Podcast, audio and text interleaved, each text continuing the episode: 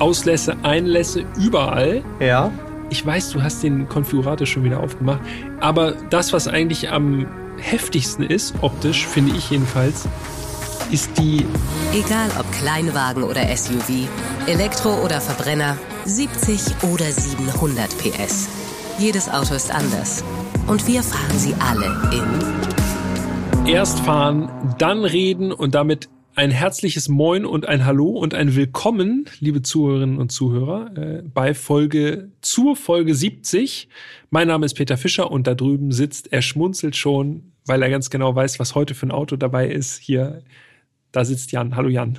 Hallo Peter, hallo liebe Zuhörerinnen und Zuhörer. Ja, ich schmunzel schon, denn wir haben ja letzte Folge schon angekündigt. Dieses Mal geht es ein wenig emotionaler zu als beim VW Tiguan. Und ohne jetzt irgendwie groß Umschweife, wir starten mit dem Sound. Und das Auto der heutigen Folge, das klingt so. Der Sound.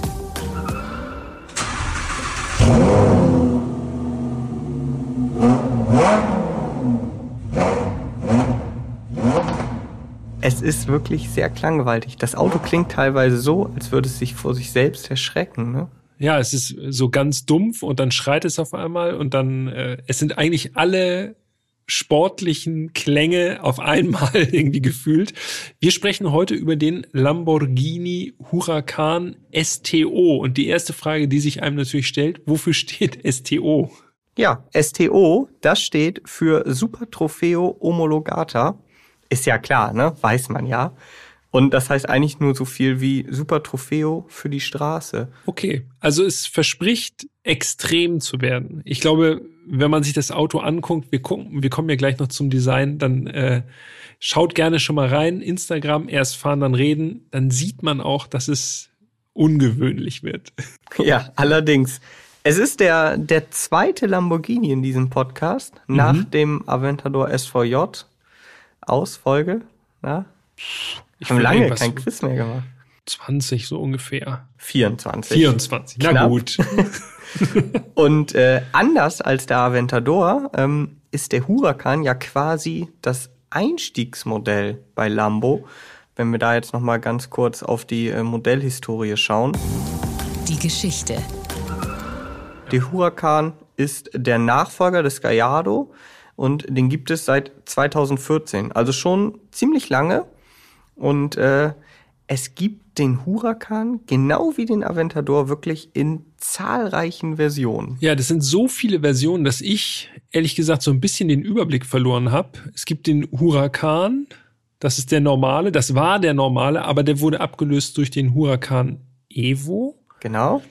Und dann gibt es noch diese ganzen Spezialvarianten. Performante fällt mir ein, aus dem Vor-Facelift sozusagen. Genau. Äh, den fällt, glaube ich, Monte, Montana Black. Korrekt. Immer das. noch, ne? Ja, ja, also wenn er ihn nicht zwischenzeitlich verkauft hat, aber mein letzter Stand ist, wenn nicht, dann er sich wahrscheinlich jetzt bei uns melden. Was gab's denn dann noch? Ja, also wenn wir ganz vorne anfangen und das einmal von vorne quasi äh, aufrollen, also es gibt dann ja auch immer noch so lustige Bezeichnungen dahinter, ne? Also Huracan LP 610-4. Ja, aber das ist ja nur, wie der Motor eingebaut ist und wie viel PS und so. Und Allrad.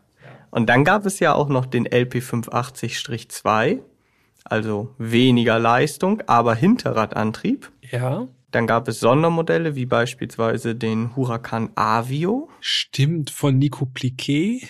Korrekt. Nur die ganzen YouTuber dazu. Genau. Ja, dann gab es den angesprochenen Performante und auch Performante Spider. Ja. Dann Evo und Evo Spider. Das ist letztendlich mehr oder weniger ein Facelift gewesen, wenn das man so möchte. Das ist der normale, der, das normale Facelift-Modell. Genau.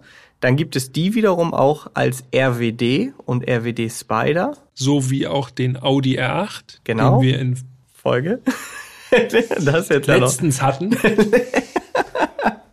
64. Ja, genau. Ja, genau. Ja, also dann Hinterradantrieb. Dann gab es den STO, den wir gefahren sind. Ja. Zusätzlich. Jetzt gibt es ja noch ganz neu den Technica. Stimmt. Ja, ich wollte gerade sagen, ich wollte was anderes sagen eigentlich. Ja. Es gibt den Technica, ja. Genau. Wodurch zeichnet sich der aus? Der hat nochmal eine ganz neue Front, so ein bisschen im Sian-Style. Ja, genau. So, also ja. der ist eigentlich angesiedelt, so sagt Lamborghini, auch wenn ich die Lücken nicht wirklich sehe, zwischen Evo und STO. Naja, schon. Also irgendwas, so eine halb ganz sportliche Version genau. von einem Supersportwagen. Ja, genau, richtig. Und dann gibt es ja auch noch den Sterato. Genau, das, das ist der neueste. Der, der neueste und der ist dann noch mal eigentlich so ganz anders, weil der ist höher gelegt. Also das ist im Grunde so wie der Porsche 911 Dakar. Das ist ja irgendwie jetzt gerade das Ding so, ne? Sportwagen höher legen und Offroad-Bereifung drauf machen. Und genau. so ist es auch beim Huracan Sterato. Korrekt, ja. Also es wird nichts ausgelassen. Nee. Das können wir feststellen. Und um jetzt wieder die Brücke zum STO zu schlagen, also das ist die extremste Ausbaustufe vom Huracan. So. Ja, also ist inspiriert vom Rennwagen, der heißt eben Huracan Super Trofeo und wurde auch wohl maßgeblich mitentwickelt, so sagt Lamborghini zumindest, von der Rennsportabteilung Squadra Corse. Okay, ob man das dann äh, spürt, das werden wir dann ja nachher noch äh, erörtern. Äh, aber erstmal würde ich sagen, müssen wir uns auch noch kurz darum kümmern, wie dieses Fahrzeug überhaupt jetzt aussieht, was es abhebt von den ganzen tausend anderen Hurakanen. Ja, ob das kurz wird, dafür kann ich nicht garantieren. wir schauen einfach mal. Wir starten ins Design. Das Design ja, und wenn ihr euch die Bilder jetzt anschaut, gerade bei Instagram unter Erstfahren dann reden, dann werdet ihr sehen, dieses Auto, der STO, der sieht tatsächlich nochmal komplett anders aus als der in Anführungsstrichen normale Huracan.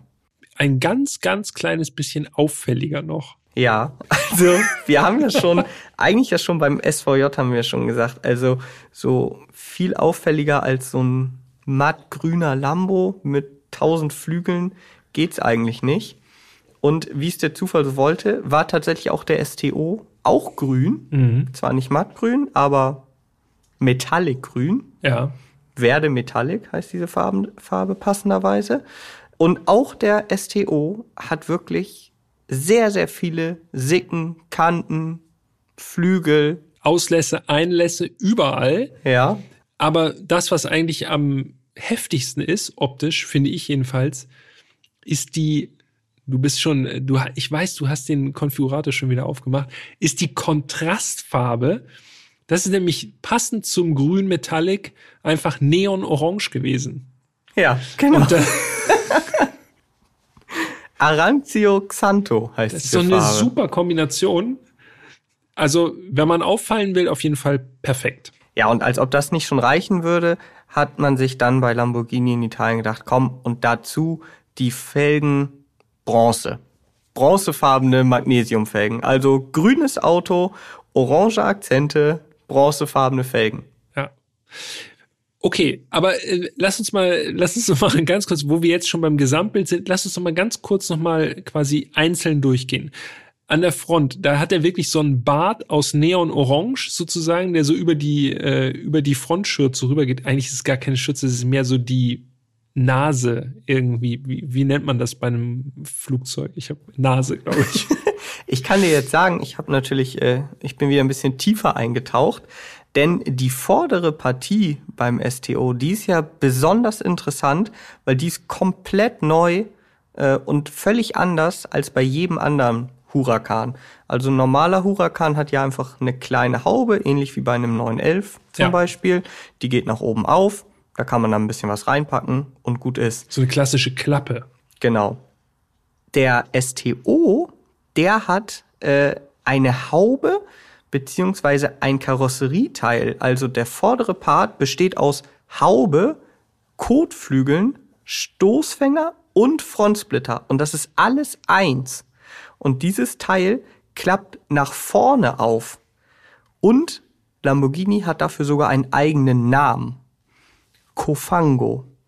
Cofango. Und jetzt habe ich erstmal gegoogelt, was Cofango heißt und habe nicht rausgefunden, also ein italienisches Wort ist es nicht, bis ich dann darauf gestoßen bin, das ist eine Wortkombination aus Cofano, das bedeutet Motorhaube, und Parafango, Kotflügel. Wie lange hast du dafür gebraucht? Ja, ein bisschen. ja, und dieses Teil, das ist wirklich ein Teil, das besteht komplett aus Carbon, soll übrigens, so sagt Lamborghini, eine Reminiszenz sein an den Miura. Da ist ja auch die vordere Haube nach Ja. vorne aufgeklappt. Ja.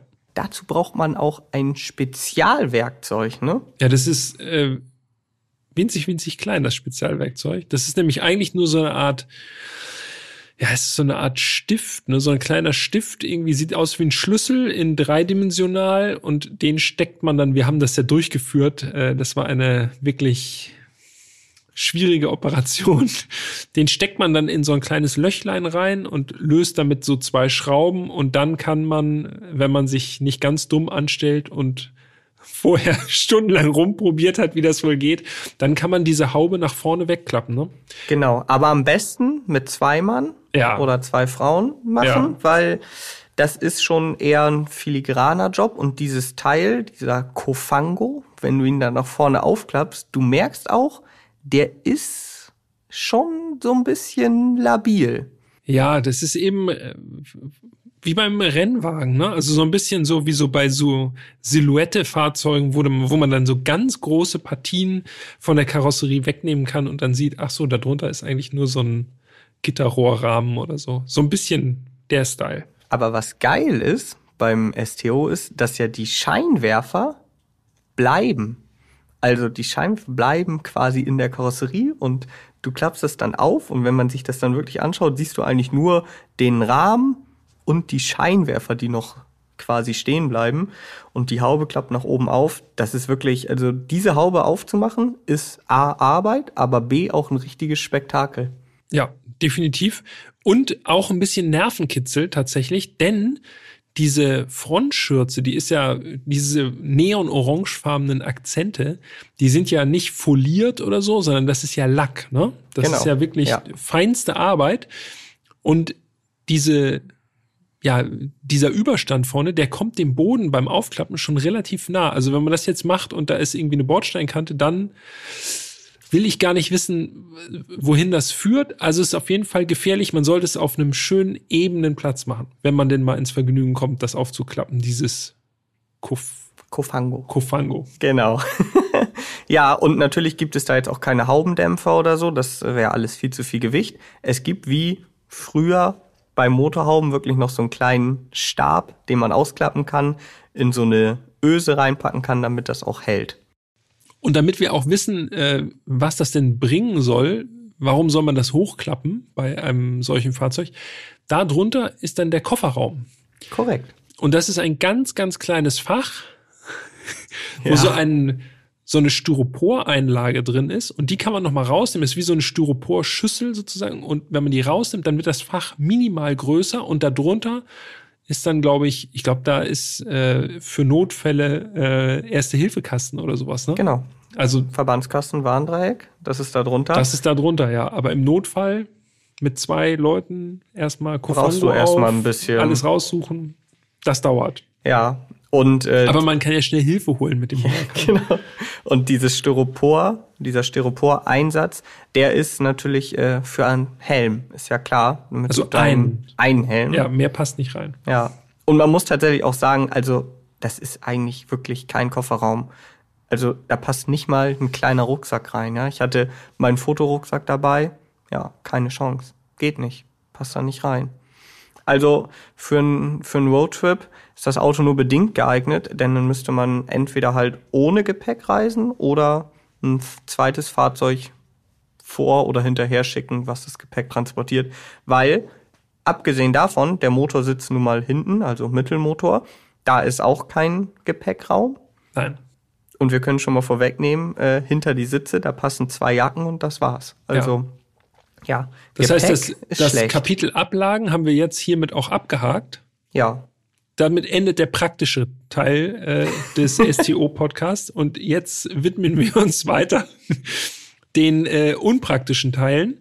Äh, denn ich finde, wenn wir so die Front jetzt langsam so ein bisschen hinter uns lassen und so ums Auto rumgehen. Ich will noch ein Fun Fact noch zu der Na? Front, ja, weil mich hat natürlich interessiert, also bei einer normalen Front, wenn man mal irgendwo gegen ditcht, so, dann kann man einzelne Teile austauschen. Und jetzt habe ich mich gefragt, wenn jetzt hier was kaputt geht, ja, das ist ein Teil, also Kotflügel, Haube, Schürze, Splitter, alles eins, dann muss ich ja wahrscheinlich dieses ganze Teil austauschen mhm. oder es halt mehr oder weniger gut reparieren lassen, was bei Carbon ja immer so eine Sache ist. Und hab mal ein bisschen recherchiert und bei eBay USA bin ich äh, fündig geworden. Da gab es eine komplette, einen kompletten Kofango unlackiert zu kaufen. Ein Originalteil laut Anzeige. Und weil du es so liebst. Oh nein, jetzt muss ich wieder raten. Darfst du mal schätzen, was dieser unlackierte, originale Kofango kosten soll? Ich würde sagen 20.000 Dollar. 26.000 Dollar? 26.000 Dollar. Also Ohne Lack. Gut geschätzt. Ja. Und Danke. ich muss sagen, das klingt jetzt wirklich komplett abgehoben, aber ich meine das gar nicht so. Ich hätte sogar gedacht, dass es noch teurer ist. ist ja gefühlt ein Drittel von dem Auto. Von der Karosserie zumindest. Ja, das stimmt. Oh je. Also besser nirgendwo anecken. Ist uns auch gelungen, kann ich an dieser Stelle schon mal verraten. Ja. Der STO ist heil geblieben. Ist ja auch schon mal gar nicht so schlecht.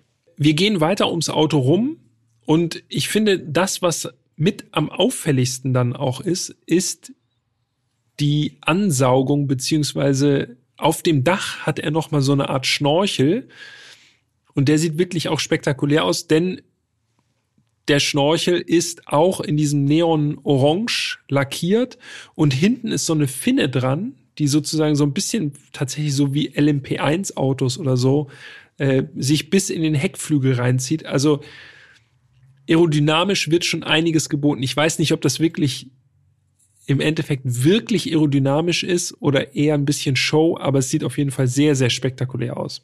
Ja, also das hat man, finde ich, das hast du eigentlich gut auf den Punkt gebracht, das hat man die ganze Zeit, dieses Gefühl beim STO. Also es wirkt A, als wenn dieses komplette Auto mit einem Lineal designt wurde. Es gibt eigentlich keine Rundung, mhm. gar nichts so. Und man hat immer das Gefühl, da dachte sich jemand, ja, okay, und dann lass hier noch eine Sicke machen. Ja, ja, und dann hier vielleicht noch eine Finne. Und dann machen wir hier oben auf den hinteren Kotflügeln, lass da noch Nakadakts machen. Ja, ja, genau. Und dann vielleicht noch so ein Schnorchel, ja. Und dann den Flügel, den machen wir so und außen noch mit so Endplatten. Und immer, wenn man dachte, okay, das ist jetzt auch wirklich schon drüber, dann wurde noch irgendein Designelement gefunden, äh, was man noch irgendwie unterbringen konnte an diesem Auto. Ja, das stimmt. Erinnert mich ein ganz, ganz kleines bisschen an Civic Type R, so vom Styling her. Also FK8, äh, das ist ähnlich over the top. Ja. Und ich sag dir eins, normalerweise würde jetzt auch ich sagen, okay, ist echt drüber. Aber da kommen wir wieder zu diesem für mich, diesem Standing von Lambo. Wenn es ein Lambo ist, gefühlt alles erlaubt. Also bei jedem anderen Auto würde ich sagen, boah, ist echt too much. Aber beim Lambo sag ich, es sieht trotzdem noch irgendwie passend aus es ist komplett drüber, gebe ich dir recht, aber es passt trotzdem.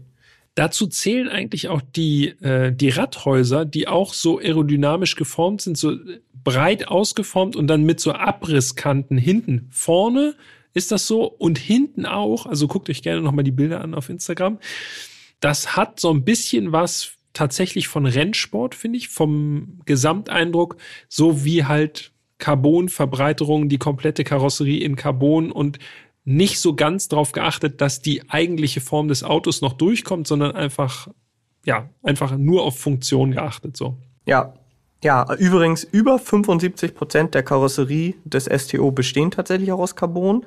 Und wenn man von hinten jetzt nochmal drauf schaut, dann sieht man erstmal, okay, die Endrohre, zwei an der Zahl, die sind so nach oben verlegt. Das hatte auch schon der Huracan Performante und auch der Evo. Aber was ich von hinten wirklich speziell finde, ist, man sieht durch die Schürze auf die Reifen. Ja. Es ist offen. Und das ist ein Bild, das je nach äh, Jahreszeit angsteinflößend ist, denn diese Bereifung, äh, wir werden da gleich nochmal drauf kommen, die hat im Grunde kaum Profil. Ne? Also die ganze außenliegende Reifenflanke ist nur so ganz sporadisch angeritzt und im Grunde ja, profillos. Ja, also das äußere Drittel hätte ich auch gesagt. Sieht fast aus wie ein Slick. Wir sprechen hier über Bridgestone Potenza Race, also Semislicks. Mhm. Größe können wir auch schon mal nennen. Vorderachse 245 30 ZR20, Hinterachse 305 30 ZR20. Ja, wir sind das Auto nicht unbedingt bei idealen Bedingungen gefahren. Ja, es ließ sich nicht anders einrichten. Ne? Nee, es ging nicht anders. Dazu dann gleich noch mal mehr. Was ich zumindest noch erwähnen wollte, ist, laut der Homepage, das können wir jetzt natürlich hier schwierig überprüfen, sollen diese ganzen Sicken, Kanten, Spoiler, Fin ähm, allerdings wirklich was bringen. Und zwar 53 Prozent mehr Anpressdruck als beim Huracan Performante. Das ist viel. Und der Huracan Performante, wenn wir uns da mal zurückerinnern, als der auf den Markt kam, hat der eine Zeit lang den Rundenrekord auf der Nürburgring Nordschleife gehalten. Ja. 6,52 ist der mhm. gefahren. Wenn der STO jetzt nochmal verbessert wurde in puncto Aerodynamik, ist das natürlich schon tatsächlich eine Ansage. Ja, man sieht es auch, finde ich. Gerade in der Heckansicht mhm. muss man mhm. sagen, also dieser feststehende Spoiler, der ist wirklich gigantisch. Also der Flügel, der ist dann auch noch mal so unterteilt. Diese Endstücke, die biegen sich noch mal so nach innen weg und so. Also wirklich, also vom allerabgedrehtesten irgendwie. Und es gibt natürlich auch einen riesigen Diffusor. Ne? Also da wird wirklich mit allen Tricks gearbeitet, was Aerodynamik angeht. Vielleicht hätte es auch noch effizienter ausfallen können. Ich weiß es nicht, aber es sieht auf jeden Fall extrem aus. So Michel Vallon-mäßig eigentlich alles. ja, es sieht, alles sieht eigentlich drüber aus, aber wenn es dann tatsächlich funktioniert, umso beeindruckender. Und das muss ich auch noch loswerden. Ich habe ja häufiger hier schon, auch gerade erst in der Folge 69 beim Tiguan gesagt, Farbauswahl ist bei vielen Autos ja eher begrenzt. Ja, das stimmt. Ja, und auch gedeckte Farben. Eher gedeckte nicht Farben. auffallen, bitte. Das ist jetzt beim STO naturgemäß nicht der Fall. Ob es da so ein schönes Beige gibt zum Beispiel oder ein Silber? Ja, oder acht verschiedene Silbertöne. Wer weiß.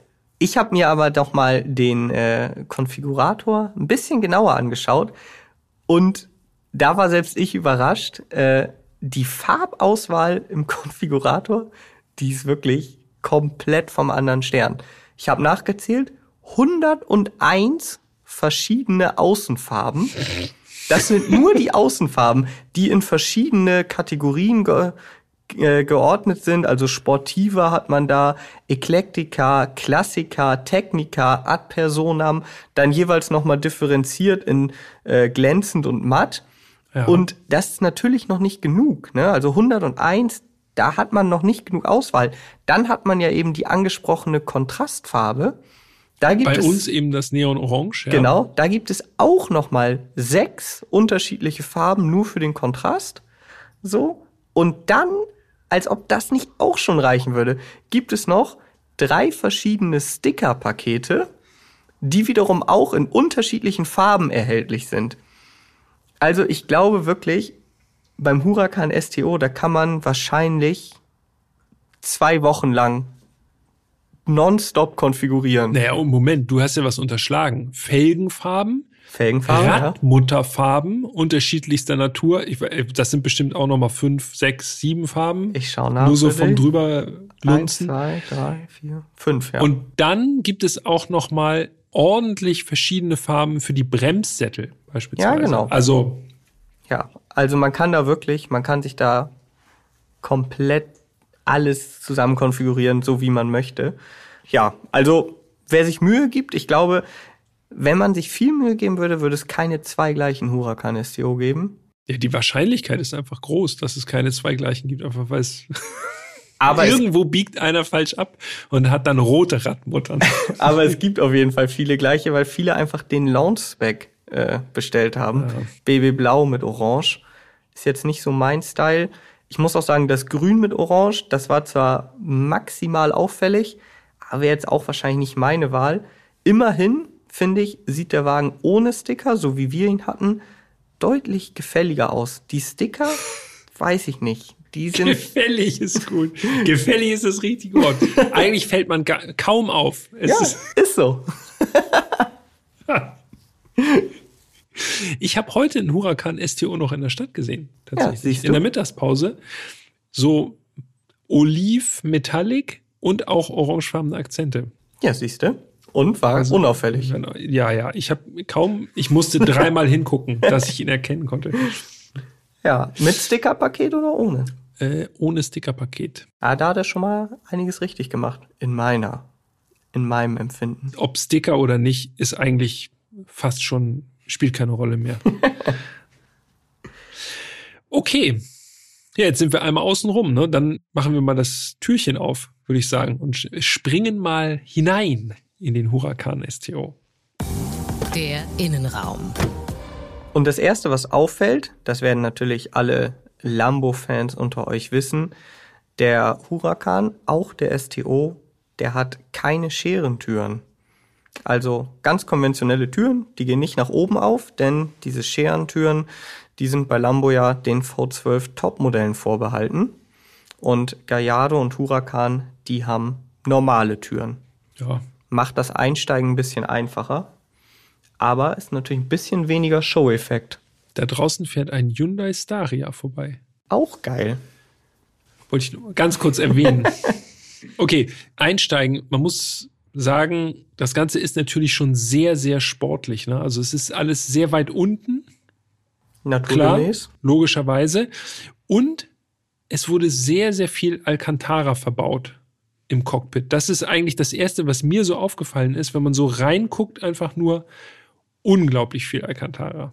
Ja, ist wirklich so eine, so eine kleine Alcantara-Höhle. Und als nächstes, wenn man eingestiegen ist, ist mir im Gedächtnis geblieben das Lenkrad mit Schaltwippen, riesige Schaltwippen am Ja. Lenkrad. Mhm. Das ist echt Aber nicht am Lenkrad, sondern am Lenkstockhebel. korrekt. Also Äh, an der Lenksäule, An der sorry. Lenksäule, genau. Ja. Also feststehende Schaltwippen. Bei mir immer wieder gern gesehen, aber das sieht wirklich, also das sieht wirklich nach Rennsport aus. Das ist jetzt nicht irgendwie, das ist nicht harmlos. Das sieht man schon auf den aller, allerersten Blick. Ja, das machen die Italiener ja gerne, diese feststehenden, ähm, diese feststehenden Schaltwippen. Das Lenkrad ist ein Alcantara-Lenkrad mit äh, oranger 12 Uhr Markierung. Und das ist eigentlich, finde ich, das Besondere, wenn man noch nie in einem Huracan saß. Der Wagen hat keine Lenkstockhebel. Ja. Was gut ist, weil dann kommt einem beim Schalten überhaupt gar nichts in den Weg. Das ist schon mal positiv. Im Eifer der Rennstreckenfahrt. Genau, also man hat wirklich nur feststehende, riesige Schaltwippen. Und jetzt fragt ihr euch vielleicht, vielleicht seid ihr ja auch Lambo-Profis und wisst das alles schon längst, aber für die, die es noch nicht wissen, Blinker und Scheibenwischer, die ja normalerweise über Lenkstockhebel bedient werden, die werden im Huracan über Knöpfe im Lenkrad bedient. Absolut verrückt, weil man sich erstmal ein bisschen dran gewöhnen muss. Genau. Auf der linken Seite ist so ein Kipphebel für den Blinker. Also den kann man nach links und nach rechts kippen. Eben für Blinker links und rechts. Und jetzt äh, erkennt man Leute, die noch nie zuvor einen Huracan daran äh, gefahren sind, daran, dass sie oft nicht wissen, wie man den Blinker wieder ausstellt. Denn der geht nicht von alleine aus, nachdem du abgebogen bist, Ja. und wenn du jetzt denkst, ah, okay, ich blink links, ich will den ausmachen und drück nach rechts, ja, dann blinkst du rechts. Ausmachen, also den Blinker ausstellen, tut man, indem man auf den Knopf drauf drückt. Und wie gesagt, oftmals sieht man Huracan, die dann von links auf einmal nach rechts blinken und dann wieder nach links blinken. Die bedanken sich. Genau, der Trucker-Gruß. Danke fürs Reinlassen. Ja, also Blinker ist ungewohnt, ja, aber ich finde, man gewöhnt sich relativ schnell dran.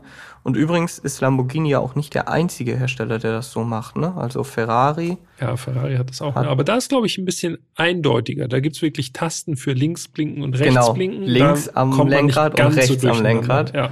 ja. Ja. Und übrigens, Scheibenwischer ist rechte Seite dann. ja, das ist auch verrückt. Also, ja. Haben wir zum Glück nicht gebraucht, Nee. den Scheibenwischer. Also ich schon, aber Du schon, ja. ich schon, ja. Ich nicht.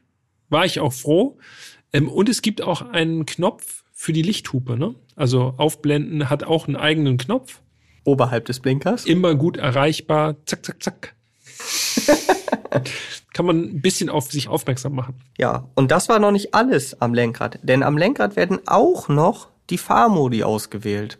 Unten im Lenkrad gibt's noch mal einen Kippschalter in Rot. Genau. Und Rot ist natürlich gleich Gefahr. Achtung. Jetzt könnte es riskant werden. Es gibt drei verschiedene Einstellungen, die können wir ruhig schon mal nennen, finde ich. Äh, nämlich normal. Also STO. Genau. Und dann gibt es nur noch zwei weitere Programme, nämlich Sport Trofeo. und Regen. Pioggia. Genau. Ja, das sind die drei Fahrmodi. Da gehen wir dann gleich im Fahrenkapitel nochmal entsprechend drauf ein. Ist sehr überschaubar, ne? Ja, Das ist eigentlich schon, ist gut. das ist simpel. Also wenn man den Blinker schon nicht bedienen kann, drei Fahrmodi kann man noch handeln. Ja. Außerdem startet der Wagen ja immer in STO, also erstmal kann man nichts verkehrt machen. Hinter dem Lenkrad mh, befindet sich ein digitales Instrumentendisplay. Und ja, das ist ziemlich überladen, ähnlich wie beim Aventador SVJ. Also da ist viel los. Ja. Man kann sich nicht so schnell orientieren. Es sind auch wirklich alle relevanten und irrelevanten Informationen in diesem Display zusammengefasst. Ne? Also wirklich alles. Ja, Einfach. genau. Und es ist natürlich typisch Lambo auch alles wild animiert. Also es Klar. ist jetzt nichts, wo man sagt, ah, okay, das ist einfach ganz klassisch ein Drehzahlmesser oder so. Es ist wirklich, also es ist, es ist viel los. Das liegt aber auch daran, muss man sagen, dass ja die frühen Huracan-Modelle nur dieses Display hatten. Ja. Ähnlich wie beim R8 aus Folge 64. Der hat ja auch kein Mitteldisplay oder so. Das ist beim STO anders, weil mit dem Evo, meine ich, ich glaube, es war der Evo, der das zuerst hatte beim Huracan. Das ist korrekt. ja, Ja. siehst du? wurde noch zusätzlich unten in der Mittelkonsole ein Display äh, eingeführt, worüber man dann eben Musik und sowas nochmal steuern kann, auch einzelne Einstellungen ähm, des Fahrzeugs. Ich muss ja sagen, ich fand's A sehr schwer zu bedienen. Also es war, es war noch unübersichtlicher als dieses digitale Display. Mhm. Und B, hätte ich es nicht gebraucht. Also, Nee. ich fand es im R8, muss ich sagen, wirklich angenehm, dass Das man mal besser gelöst. kein eigentlich. Display in der Mitte hat. Ja, und wenn ich mir die Bilder so angucke, ganz ehrlich, ne, diese Mittelkonsole, die dann so aufstrebt, äh, wo dieser zusätzliche Bildschirm drin ist, ich finde, es sieht nicht so gut aus. Nee. Es sieht ein bisschen nachträglich reingesetzt und es sieht ein bisschen plump aus, weil der Rest vom Cockpit sieht wirklich, das ist wirklich funktional, rennsportmäßig, auch mit diesen Luftausströmern, vier Stück, so im Carbon-Look und so. Das sieht alles Maximum funktional aus. Und dann ist da dieser Plastikkasten mit dem Display drin. Ja, ist auch so ein, jetzt, ne? Das ist auch so ein Hochkant-Display, ne? So ein bisschen. Und Ja. es kam, ist dir das aufgefallen? Es kam jedes Mal beim Starten so ein Hinweis, so ein Warnhinweis. Und den kannst du nicht dauerhaft wegmachen. Das ist auch nervig. Bei vielen Autos kann man ja diesen dann sagen, nicht mehr anzeigen. Mhm. Das ging da nicht. Jedes Mal kam der wieder. Ja, Das ist auch ein bisschen nervig. Aber gut, das ist Meckern auf hohem Niveau. geschenkt. Unterhalb dieses Displays, da wird's interessant, denn da startet man das Auto. Und das kennen wir ja auch schon vom Aventador. Also, falls ihr die Folge 24 noch nicht gehört habt, legen wir euch ans Herz. Das war eine wilde Folge. War auch die Abschlussfolge der Staffel 1. Ja, ja, ich erinnere mich gut. Mhm. Ich mich auch. Mein Nacken tut noch weh. Und ähm, dann wisst ihr, dass auch der STO gestartet wird, indem man so eine rote Klappe hochklappt und darunter ist der Startknopf. Das ist so ein bisschen, haben wir damals schon gesagt, wie so ein Raketenabschuss. Ja, es ist also wirklich der Knopf, wo äh, man nicht aus Versehen drankommen darf. Ne? Ja, und diese Klappe, das ist auch ganz interessant. Normalerweise klappt man sie ja eher schnell hoch, drückt und äh, fährt los. Aber mir ist aufgefallen, dass die auch so eine Dämpfung hat. Wenn man die runterklappt, dann geht die so ganz leicht, so wie in guten Autos die äh, die Griffe über den Türen, die auch so ganz leicht zurückfahren. So ist auch diese diese Klappe extra nochmal gedämpft. Das ist gut. Also selbst das Starten, ihr merkt es schon so, dieses Starten, das ist schon alleine quasi die, so ein richtiges Spektakel. Er ist so ein Ritual, ne? Ja. Was aber das aller, aller krasseste ist am STO, finde ich jedenfalls, und das, da schließt sich auch der Kreis äh, zum Aventador SVJ, das äh, ist, sind die Fußräume. Hm. Da sind nämlich keine Fußmatten drin, sondern es gibt einfach nur so beklebte äh, Partien. Und das ist wirklich so, als würde man in einer Rohkarosse sozusagen drin sitzen. Finde ich super cool, sieht gut aus, ist schrecklich, wenn es dreckig wird, weil damit hat man garantiert nur Ärger, weil auch alles zerkratzen wird. Aber so ist es nun mal. Äh, aber das sieht einfach unglaublich roh aus. Ja, und es dementsprechend laut auch. Und wenn dir mal was in den Fußraum fällt, dann ist es auch extrem laut, logischerweise. Aber nicht nur die Fußmatten, die gibt es nämlich wirklich. Also du kannst die ja tatsächlich rausnehmen. Ja. Aber die sind aus Carbon, ne? Ja. Also, genau. es ist schon, also es ist im Grunde keine richtige Fußmatte, nee, es ist eigentlich eine Platte. eine Zusatzplatte. Fußplatte ist es. Also es ist schon wild. Und auch die Türtafeln, ähnlich wie beim SVJ, auch da, beim SVJ waren die in äh, glänzendem Sichtcarbon und beim STO war es mattes Sichtcarbon. Ja. Aber wirklich ein so eine Carbonplatte. Es gibt nur so einen Griff aus Alcantara mit so einem ganz kleinen Lederpatch drauf zum Zuziehen. Und der Türöffner ist, wie bei Porsche beispielsweise, ist so eine Schlaufe, eine rote Schlaufe. Ja. Da zieht man dran, dann geht die Tür auf. Also auch das ist alles super rennmäßig, super auf Leichtbau alles getrimmt. Also ist schon geil, da drin zu sitzen.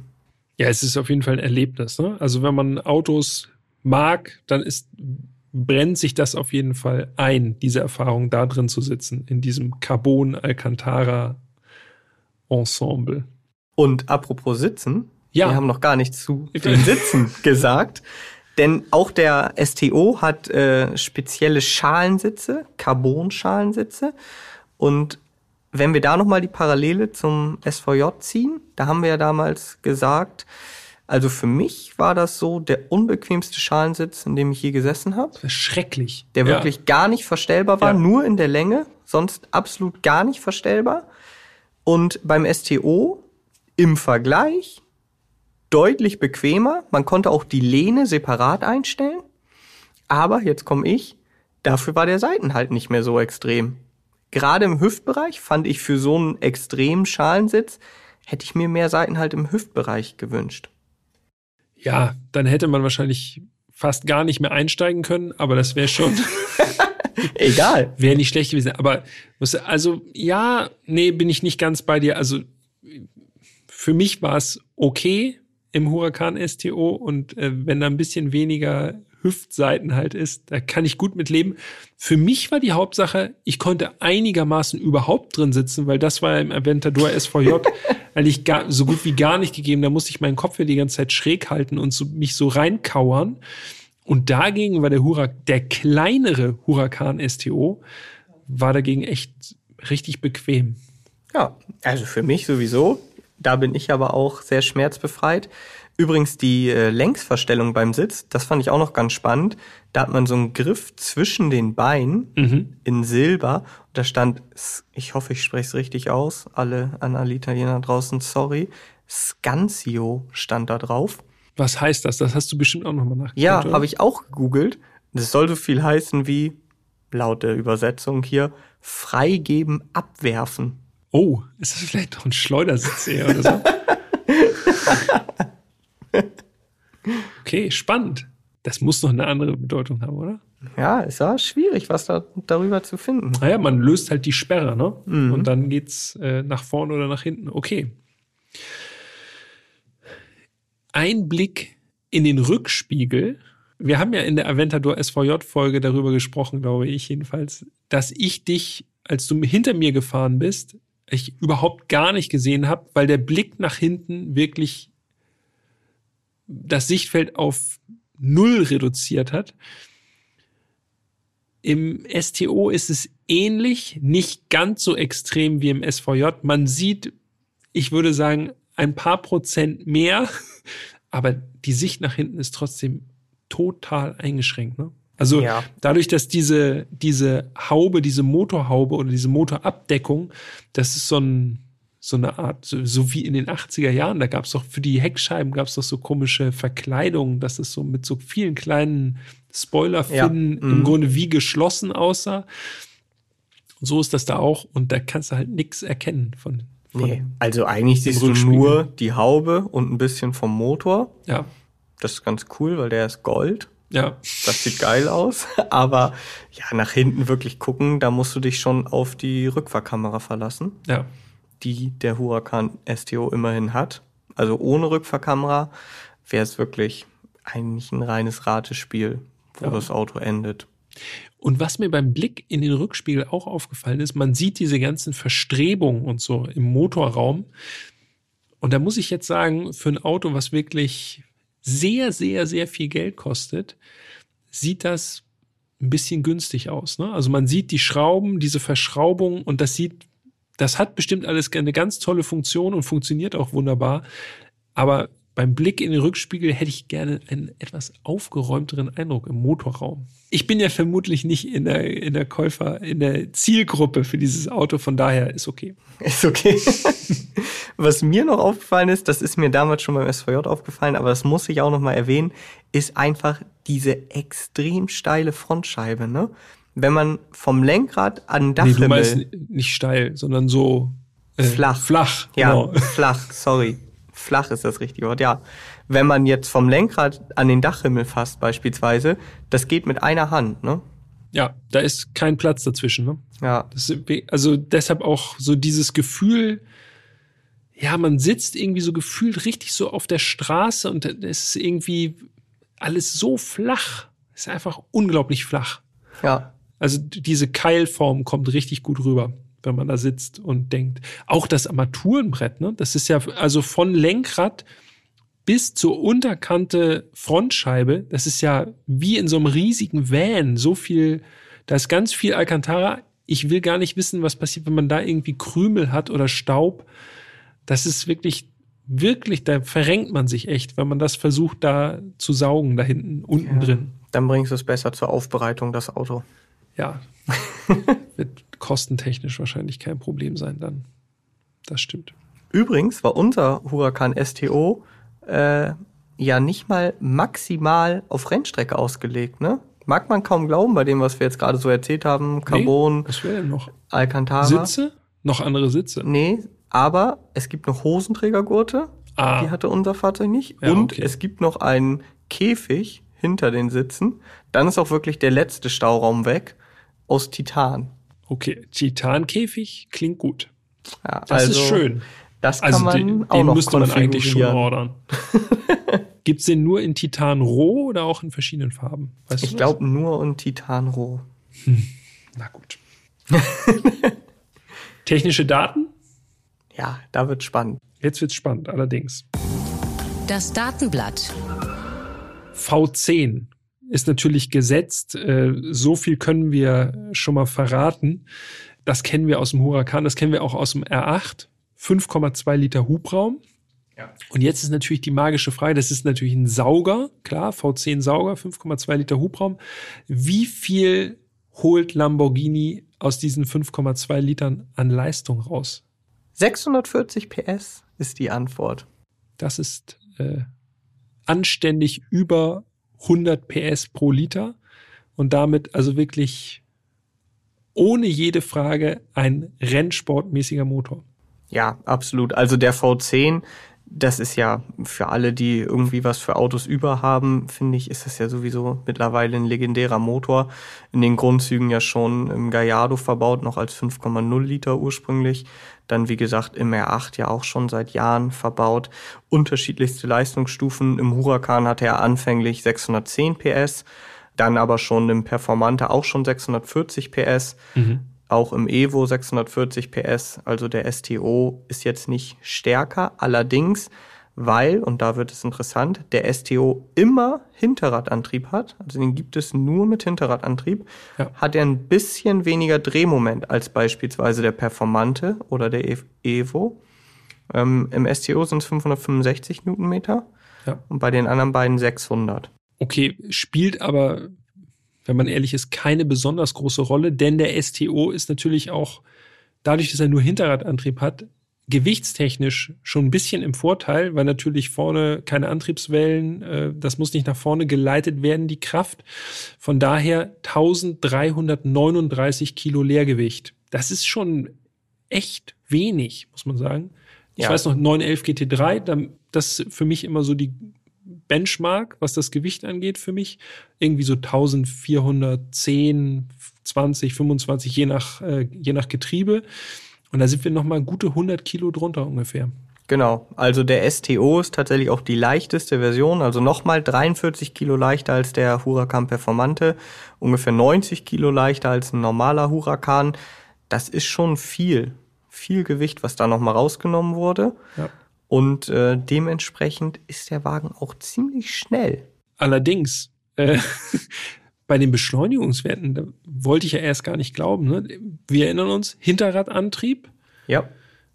heißt jetzt nicht unbedingt, dass es unglaublich schnell vorangeht von 0 auf 100, weil natürlich, ja, zwei angetriebene Achsen sind ja normalerweise stark im Vorteil. Aber die Werksangabe 0 auf 100 im STO 3,0 Sekunden. Ja, Das ist schon wirklich sehr, sehr schnell. das ist wahnsinnig schnell.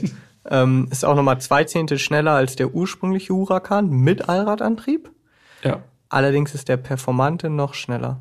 Der ist mit 2,9 angegeben. Wirklich? Ja. oh je, oh je. Aber das sind ja auch wirklich Nuancen und äh, wisst ihr ja auch, da müssen auch die Bedingungen passen, gerade bei Hinterradantrieb. Wenn du da auch nur minimalen Schlupf hast, dann war es das schon mit den 3,0 Sekunden. Aber naturgemäß ist das Auto nicht nur auf 100 schnell, sondern auch auf 200. Ach so. Ja. Der Vortrieb, der bricht, Der endet gar nicht der reißt so nicht ab, du. Äh, 0 auf 200 angegeben mit 9,0 Sekunden. Ja. Also das ist auch wirklich sehr, sehr schnell. Topspeed allerdings, und das äh, ist vielleicht ein bisschen überraschend für den einen oder anderen, es ist mit Ausnahme des Sterato, der ja nun auf Geländebereifung und höher gelegt äh, unterwegs ist, der langsamste Huracan. Oh, jetzt werden die Topspeed-Fanatiker äh, Kopfschmerzen kriegen. Aber es ist jetzt, also es ist alles andere als langsam. Drei, 310 km/h, Ja. aber begrenzt. Genau, begrenzt aufgrund der Aerodynamik und dem Ganzen, äh, was noch, noch so dranhängt. Ja, also im Quartett vielleicht was anderes wählen als Topspeed. Ja, kommt, ja, kommt ein bisschen drauf an, was da noch so rumfährt. Aber äh, wir erinnern uns, STO, äh, Super Trofeo Homologato, Gata? Homologata. Ja. Das bedeutet natürlich, man ist auf der Rennstrecke unterwegs und dann 310. Also wenn man das auf der Rennstrecke erreicht, dann ist man aber auch schon irgendwie, keine Ahnung, auf der Geraden irgendwo äh, in, was weiß ich, Döttinger Höhe unterwegs oder sonst wo. Also das erreicht man wahrscheinlich auf den wenigsten Rennstrecken. Ja, das stimmt. Und einen Basispreis. Den haben wir auch noch für euch. Und äh, ja, günstig war ein Lamborghini ja noch nie. der Huracan STO, der liegt bei mindestens 296.800 Euro. Das ist der Basispreis. Aber das ist alles schon vergessen, sozusagen. Ja, weil äh, wenn man jetzt mal reinschaut in die Börsen, da kostet der günstigste Huracan STO gebraucht aktuell 378.000 und die Preise gehen hoch bis zu einer knappen halben Million. Puh. Okay, ja, also die Nachfrage scheint hoch zu sein, sonst würden die Preise nicht so hoch angesetzt werden. Ist er denn eigentlich limitiert? Ja, also offiziell ist er nicht limitiert auf eine Stückzahl, zeitlich sicherlich. Ja, Und um ganz ehrlich zu sein, ich bin mir auch gar nicht sicher, ob jetzt zu diesem Zeitpunkt, wo wir diesen Podcast hier aufnehmen, man noch rein theoretisch in den Lambo-Händler reinspazieren könnte und sagen könnte, so ein STO, den hätte ich gerne. ein STO bitte. Ja. Ja, Ich glaube nicht, aber im Konfigurator ist er noch drin. Vielleicht Okay. auch einfach nur, um die Fans noch ein bisschen Das- glücklich zu machen. das muss ich sowieso sagen. Alleine, dass dieses Auto einen Konfigurator hat, ist eigentlich schon total ja, und dann noch so irre, einen ne? extrem Also, detaillierten das- ja, ja. Konfigurator. Du ne? kannst alles durchspielen. Also es ist eigentlich eigentlich ist es eher für die Fans, glaube ich. Bin ich mir auch ziemlich sicher, weil ich glaube, die meisten Kunden entweder wissen sie schon, wie sie ihn bestellen, oder sie konfigurieren dann eh beim Händler. Ja. Und die haben ja nochmal andere Konfiguratoren in der Regel, Ja. noch detaillierter. Also ich glaube auch, dass das wahrscheinlich zu 98 Prozent für die Fans ist. Und das finde ich wiederum cool, weil das haben echt nicht alle Hersteller und erst recht nicht so detailliert. Ja, und Lamborghini müsste es ja jetzt auch nicht machen. Ne? Also die Nee. verdienen ihr Geld jetzt auch irgendwie anders. Ja. Gut, gut, das sind die technischen Daten, die sind wir durchgegangen und wie sich diese technischen Daten dann übersetzt anfühlen, wenn man fährt, das erfahren wir jetzt. Das Fahren. Und ich würde einfach mal starten, ganz äh, frech, um deine Wortwahl hier zu nutzen. Das habe ich heute noch gar nicht gesagt, glaube ich. ne? Nee, der Huracan ist nicht frech, ne? Ja, der ist so offensichtlich frech, da muss ich es gar nicht erwähnen. Denn das Auto wurde angeliefert auf einem Donnerstag und die Bedingungen bei der Anlieferung, die waren wirklich alles andere als optimal. Also wir hatten Regen, Wind und null Grad. Wie kommt man eigentlich auf die Idee, dass man einen Huracan STO unbedingt im Winter fahren will? Ja, du, das Das war ließ nicht, sich nicht anders das war nicht unsere Idee, Ja. das Auto äh, erst im Winter zu fahren. Wir wollten das schon gerne ein bisschen vorher haben. Das war alles nicht ganz so leicht und wir waren dann natürlich froh, dass wir das Auto überhaupt äh, noch bekommen konnten für ein paar Tage. Da haben wir dann natürlich gesagt, okay, dann eben auch im Winter müssen wir vorsichtig fahren. Ja. Und allein die Anlieferung, ähm, die war schon ein Spektakel, ne? Also hier hinten bei mir um die Ecke auf dem großen Parkplatz, da kam der voll verkleidete LKW Ja, und klar. da waren sage und schreibe sechs Lambos drin, ne? Also der hat dann Türen aufgemacht, und dann standen da sechs Lambos, also drei Urus, drei Huracan und unten zweite Position war unser in Anführungsstrichen STO. Ja, und dann wurde der rausgefahren. Das war allein schon ein Spektakel. Musste erstmal alles abgeladen werden, eigentlich. So Einer. Also, nee, Einer nur? Weil es unten Okay. war, hat er dann nur den einen Urus rausgefahren, Okay. dann den STO raus, Urus wieder rein. Dann war er schon wieder von dann. Aber das klingt jetzt natürlich äh, easy peasy, hat natürlich ein paar Minuten gedauert.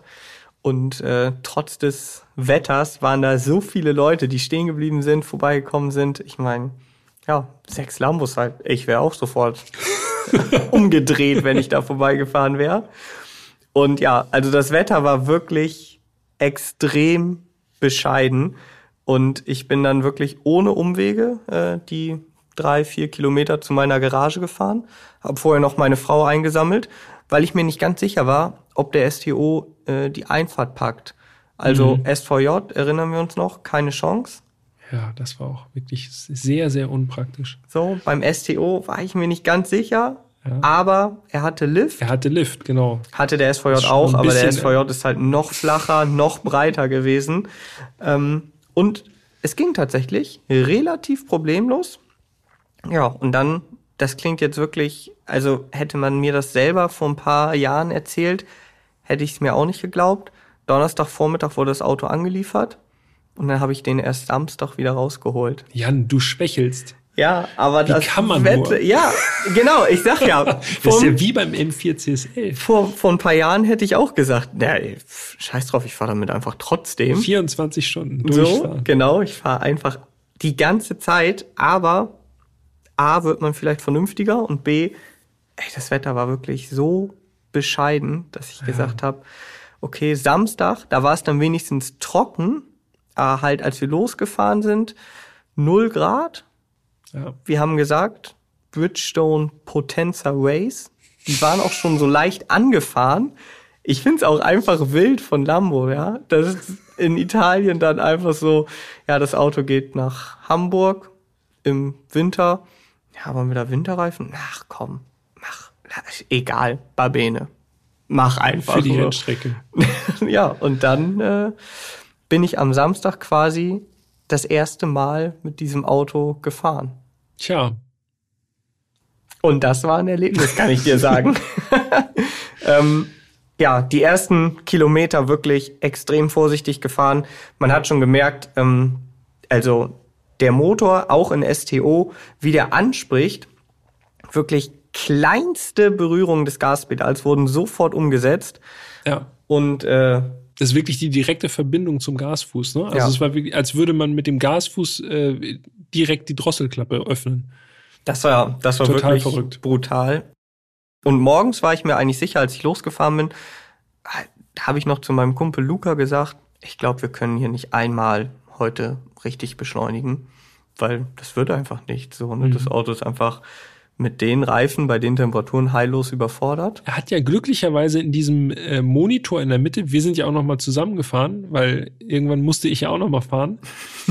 äh, da hat er ja eine Reifentemperaturanzeige und wenn man schon sieht, dass dann irgendwie 15 Grad im Reifen sind, Ja, dann denkt man auch so, ja, okay, vielleicht lassen wir es wirklich, wirklich sehr ruhig angehen. Ja, und dann erinnerst du dich, ah ja, 640 PS, nur Ja. Hinterradantrieb, diese angefahrenen Semis.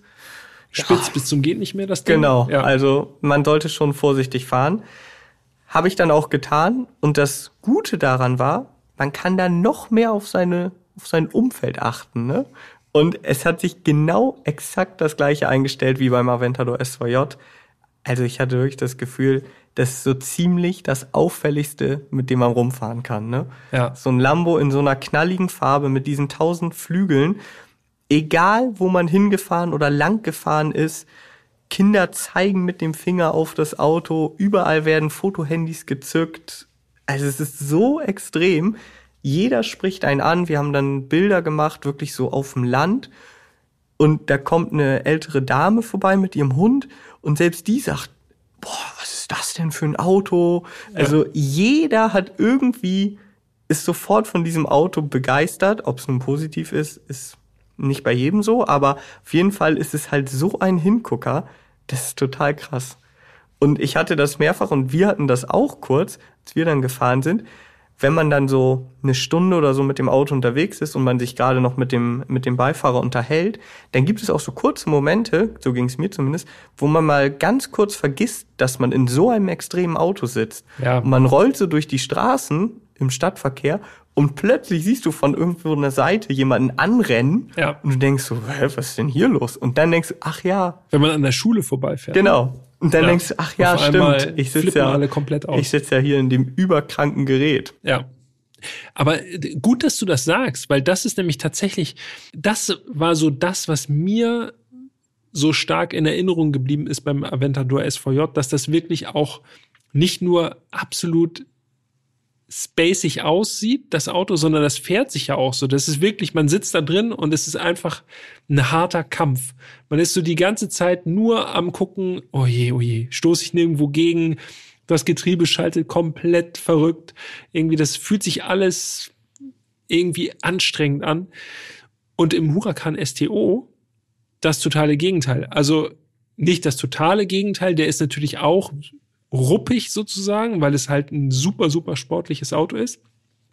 Aber es lässt sich eigentlich ganz gut fahren so. Ich hatte ja, ganz ehrlich, ich hatte ja am Anfang schon gesagt, oh nee, Lamborghini, ey, ich habe ich hab eigentlich genug Lamborghini mit dem Aventador SVJ gehabt, das reicht mir schon.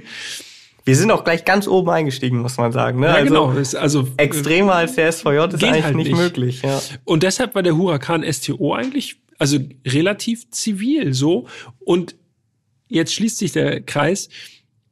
Deshalb gewöhnt man sich auch so super schnell daran. Ne? Also es ist natürlich krank alles, aber es ist irgendwie so, dass man denkt, ja, aber so fährt sich so ein Huracan STO nun mal und es ist eigentlich jetzt auch gar nicht, man ist nicht die ganze Zeit voller Adrenalin. ja, das hat für mich zwei Hauptgründe eigentlich. Einmal die schiere Größe, die der, also der SVJ war halt einfach so breit, so lang, so flach, dass Ja. du, genau wie du gesagt hast, du, du konntest ja kaum die Spur mit diesem Auto halten, eine normale Spur. Der Huracan STO ist immer noch super breit. Äh, ich habe gar nicht nachgeschaut, wie breit der ist. Das kann ich noch mal eben machen. Egal Ähm, wie breit er ist, er ist schmaler als der Aventador SVJ. Ja, 1,95 ist Ja. er. Und der SVJ war deutlich über zwei Meter. Ja. Und, und das ist eigentlich wirklich so der Hauptunterschied, das Getriebe. Ja, Im Huracan, in jedem Huracan übrigens, ist ein Doppelkupplungsgetriebe verbaut, Siebengang Doppelkupplung. Und im Aventador, auch in jedem, ist eine Single Clutch, also Einzelkupplung, ähm, also ein sequenzielles Getriebe. Und da muss man einfach merken oder sagen, ja, bei normalen Geschwindigkeiten ist das ein Unterschied wie Tag und Nacht. Ne? Also die Doppelkupplung, die kannst du auch im Automatikmodus fahren, die schaltet fast unbemerkt ja. im Huracan. Wohingegen wir ja schon beim Aventador gesagt haben, den im Automatikmodus fahren, das war einfach eine Qual. Ne? Ja. Das Getriebe hat gefühlt gar nicht geschaltet, hat sich verschaltet. Ja, vor allem Schaltvorgänge, so wie man es normalerweise gewohnt ist, dass man irgendwie, ich sag mal, im dritten oder vierten Gang durch die Stadt rollt das geht halt überhaupt gar nicht. Also eigentlich müsstest du dann die ganze Zeit im ersten fahren und dann wird es ja noch verrückter. Ja. Ja, und gleichzeitig, wenn man dann wirklich schnell fährt im STO, hm, ich habe nachgelesen, die Schaltzeiten wurden für den STO auch nochmal verkürzt. Mhm. Ohne, ohne dass ich das jetzt gelesen hätte, das hat man gemerkt. Ja, dann merkst du wirklich diese, diese Schaltvorgänge, ist wirklich so, äh, äh, äh, also so schnell. Ja aber gleichzeitig auch relativ verschliffen. Und das trotz des STO-Modus schon, ne? Genau. Also in Trofeo. Ja, da. Willst du natürlich, da gab's ein bisschen mehr, mehr, ein bisschen mehr so einen kleinen Nackenschlag, aber immer noch weniger als im SVJ, wo er wirklich, ja. du das Gefühl hattest, das Getriebe fliegt bei jedem Schaltvorgang raus. Ja. Und so. Ich muss sagen, natürlich zum reinen Fahren her tausendmal besser, brauchen wir nicht drüber sprechen. Aber diese Emotionen, die waren natürlich vom Getriebe her im SVJ schon wilder. Ja, stimmt. Es war mehr der Ritt auf der Kanonenkugel. Im ja. Huracan STO dagegen hat das einfach alles perfekt funktioniert. Das ist so, das ist mir so hängen geblieben, wenn du so Autobahnabfahrten nimmst oder so klar, das war jetzt bei uns irgendwie, als ich gefahren bin, war es, glaube ich, drei Grad oder so. Ja, da beste Bedingungen. Ich bei null Grad. Optimale Bedingungen, also jedenfalls die optimalsten, die wir hatten. Es war sogar sonnig an dem Tag. Ja. Ähm, da muss man natürlich trotzdem vorsichtig machen. Aber trotzdem einfach so vom Einlenkverhalten, wie die Gänge sitzen, wenn man runterschaltet, die Downshift super crisp, einfach pang, pang, pang. Und du denkst einfach nur so, okay, das Auto ist einfach im Straßenverkehr einfach maximal unterfordert. Es fühlt sich wirklich so an wie Gran Turismo.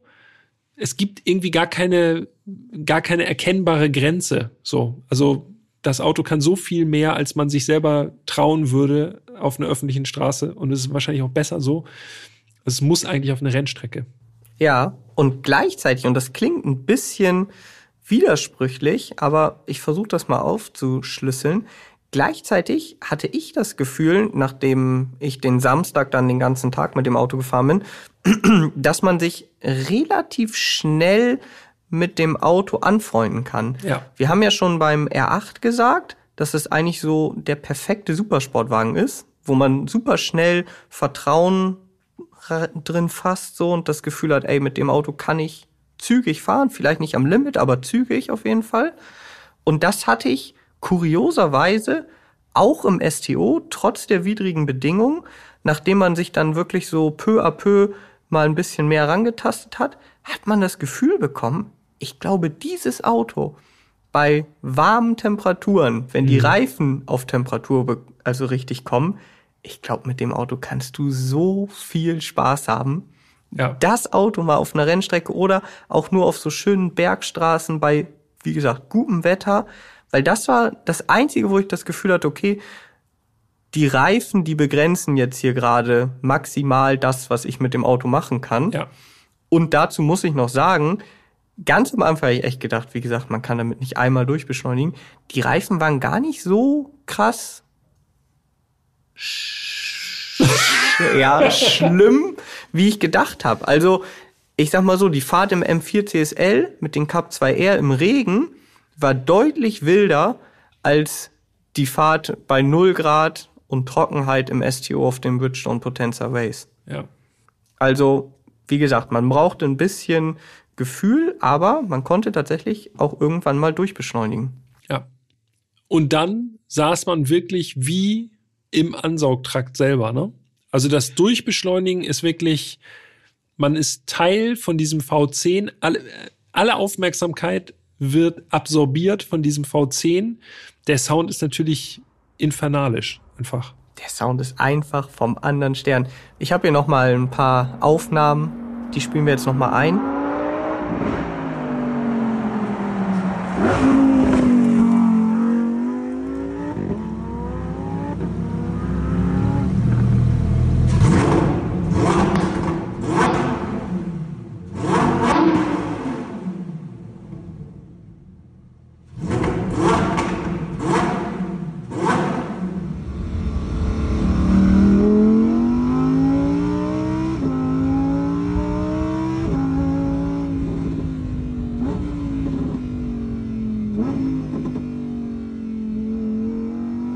Man hört so richtig bei 4500 Umdrehungen ungefähr, da gehen die Klappen dann komplett auf und dann ist wirklich alles zu spät. Auch im Stand, das habt ihr ja schon gehört, da haben die Aufnahmegeräte übersteuert und so. Und man fragt sich ehrlich gesagt, habe ich mich ja auch schon beim SVJ gefragt, wie kriegen die das bei Lambo hin, dass das zugelassen ist?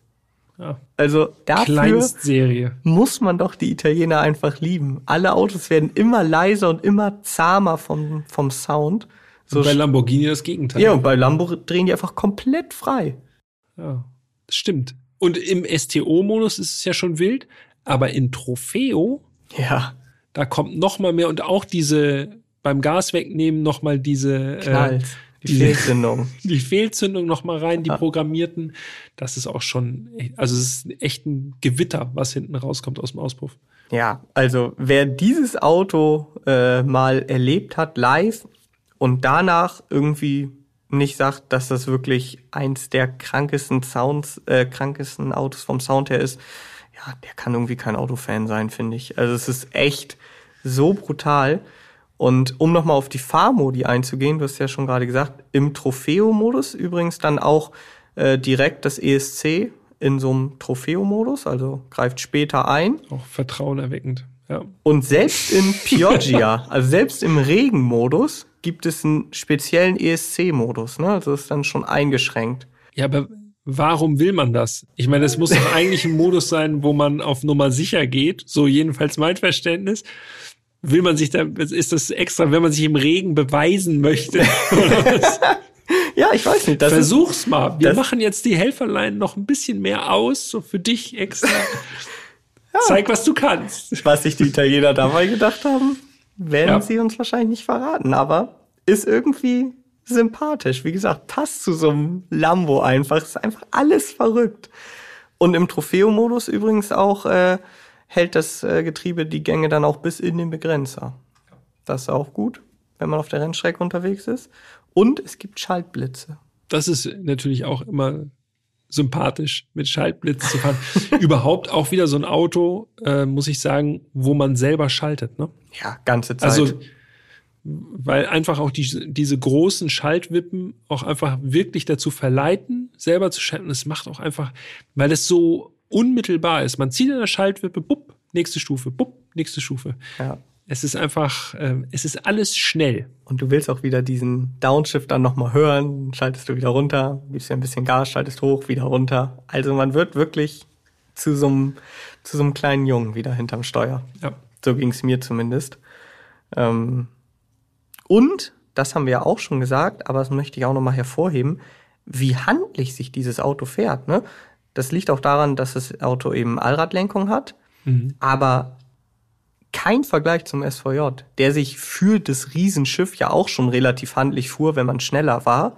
Aber der STO, deshalb meinte ich vorhin, ich glaube, dieses Auto wirklich mal zügig bewegen bei geilen Temperaturen, da hat man den Spaß seines Lebens. Ja, echtes, agiles Supersportgerät. Und halt super emotional, ne? Also anders als viele heutige Supersportwagen, die ja mit Turbomotoren noch viel mehr Leistung haben, vor allen Dingen viel mehr Drehmoment. Also ich hab's überhaupt nicht vermisst, im Gegenteil. Aber es liegt auch daran, dass ich halt Saugmotoren einfach abgöttisch liebe.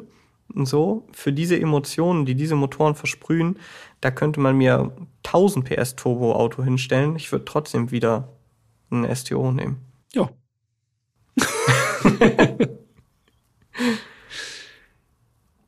Und übrigens auch Zylinderabschaltung, ne?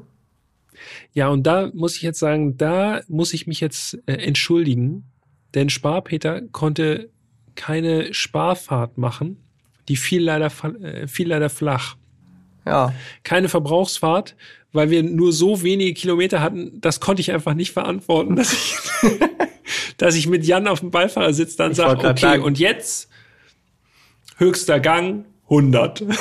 Ich war ja auch im Auto die ganze Zeit. Hypermining im STO. Hat Peter sich nicht getraut. Das ging natürlich nicht, äh, aber ja, Zylinderabschaltung hin oder her, ist das, ist das, ist das wirklich relevant? Nee. Nö. Ey, ganz ehrlich, Zylinderabschaltung und Start-Stopp in einem Lambo finde ich auch komplett Quatsch. Ich weiß, dass wir einmal getankt haben. Das war mhm. auch ein skurriles Erlebnis, weil man ich bin reingegangen in die Tankstelle zum Zahlen und habe dann rausgeguckt und ich kann das Bild auch gerne noch mal auf Insta einmal raushauen. Das ist schon ganz eigenartig, wenn an so einer Dorftankstelle auf einmal ein Huracan STO steht. Also wirklich wie einfach Photoshop. Einfach nur wie reingeshoppt. Ja, ist tatsächlich so. Aber das ist für mich, also nicht falsch verstehen, das ganze Fahren und so, diese ganzen Emotionen, die sind der Wahnsinn. Aber was für mich beim, bei, genauso wie beim SVJ, auch beim STO, nochmal wieder so markant war, ist, wie viel Freude dieses Auto auch anderen bereitet, ja. Sicherlich nicht jedem, aber wenn man, wir waren zum Beispiel äh, bei der Eröffnung des Porsche-Zentrums in Lüneburg, haben da wirklich, ich glaube, einigen anderen Autos die Show gestohlen. Und wie viele Leute halt gekommen sind, sich dieses Auto angeschaut haben.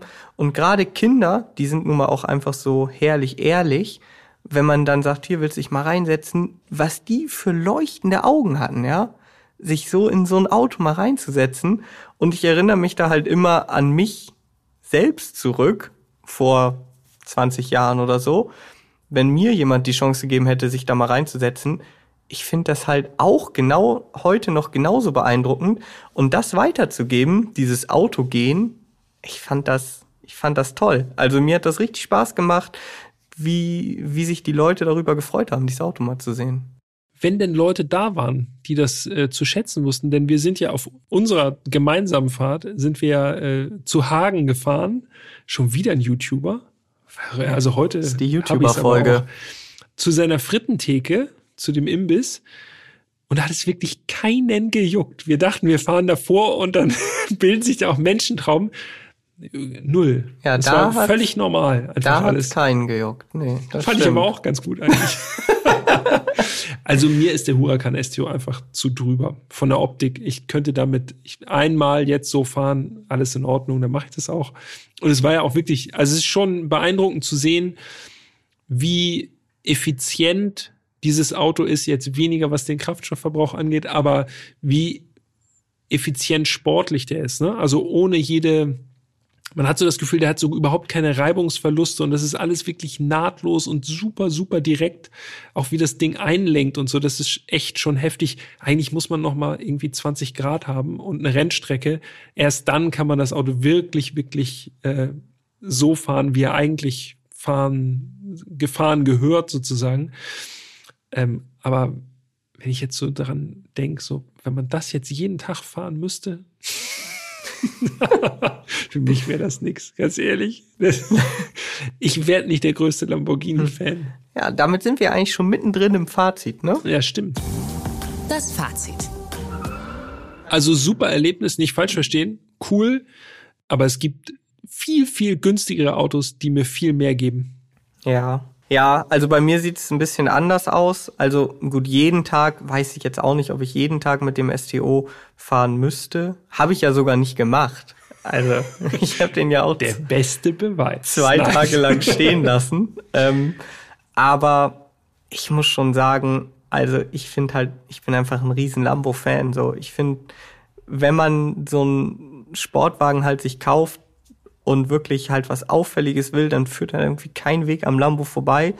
Plus die Emotionen bei Lamborghini, da können halt auch, finde ich, andere Hersteller einfach nicht mithalten. Ne?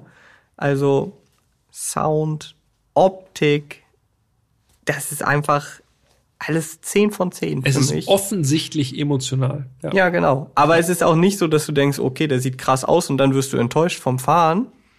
Im Gegenteil, du denkst, boah, der sieht echt wild aus. Und dann steigst du ein und wenn du wieder aussteigst nach dem Fahren, denkst du, boah, der ist ja echt genauso wild, wie er aussieht. Siehst du, und genau das ist es.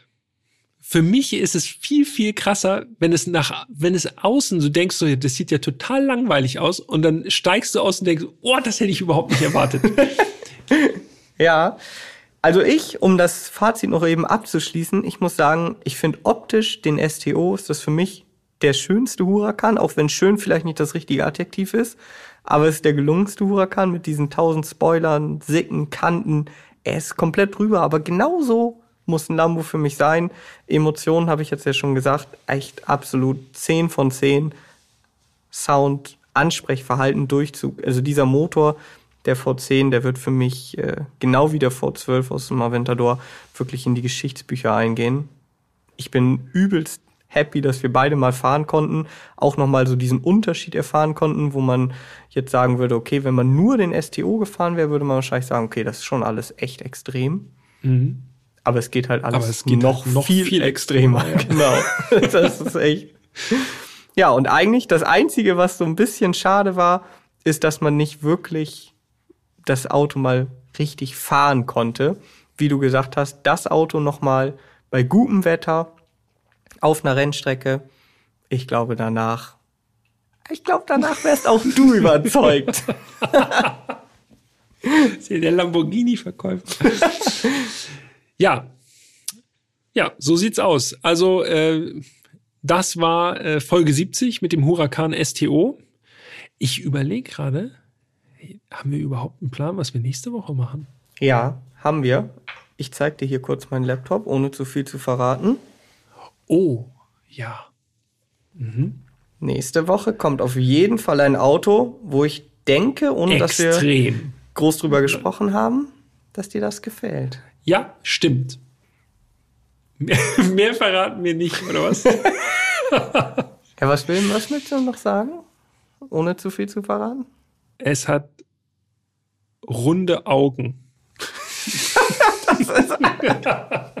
Also das andere war zu wenig und jetzt hast du von runde Augen. Okay. Es ist ganz schlicht designt und die Scheinwerfer und die Rückleuchten sind schön rund. Einfach nur. Ganz anders als der Huracan. Ja, das stimmt. Also es Viel ist, in, weniger Kanten. es ist in jedem Bereich ganz anders als der Huracan. Das stimmt. Das stimmt. Absolut.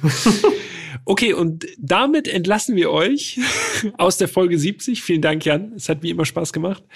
Äh, Und wenn ihr uns schreiben wollt, schreibt uns gerne an podcast.autobild.de oder schickt uns eine Nachricht auf Instagram. Erst fahren, dann reden. Ihr wisst ja Bescheid. Hinterlasst uns auch gerne eine schöne Rezension. Ne? Ja, Da unbedingt. freuen wir uns immer. Das lesen wir uns immer durch und weißt, ich denke, die nächste Sonderfolge, wo wir euch dann äh, namentlich erwähnen und äh, euch die Ehre gebührt, kommt dann auch demnächst. Und äh, ja, in diesem Sinne, vielen Dank für heute und ich sag schon mal Tschüss. Ja, mir hat's auch besonders viel Spaß gemacht. Ich hoffe, das hat man auch gehört.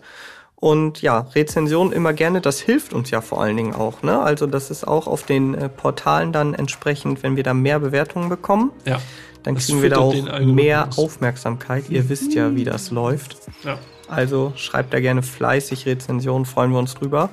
Und schreibt uns natürlich auch gerne, wie euch der Huracan STO gefällt. Ähm, Bilder laden wir wahrscheinlich ein paar mehr bei Instagram hoch. Ein paar Videos werden da auch noch kommen. Und ja, dann würde ich sagen, vielen Dank fürs Zuhören. Vielen Dank an dich auch, Peter. Hat Spaß Easy. gemacht. Und dann äh, hören wir uns nächste Woche zu Folge 71 wieder mit dem Auto mit den runden Augen. Das magische Auto mit den runden Augen. Tschüss. Bis dahin. Ciao.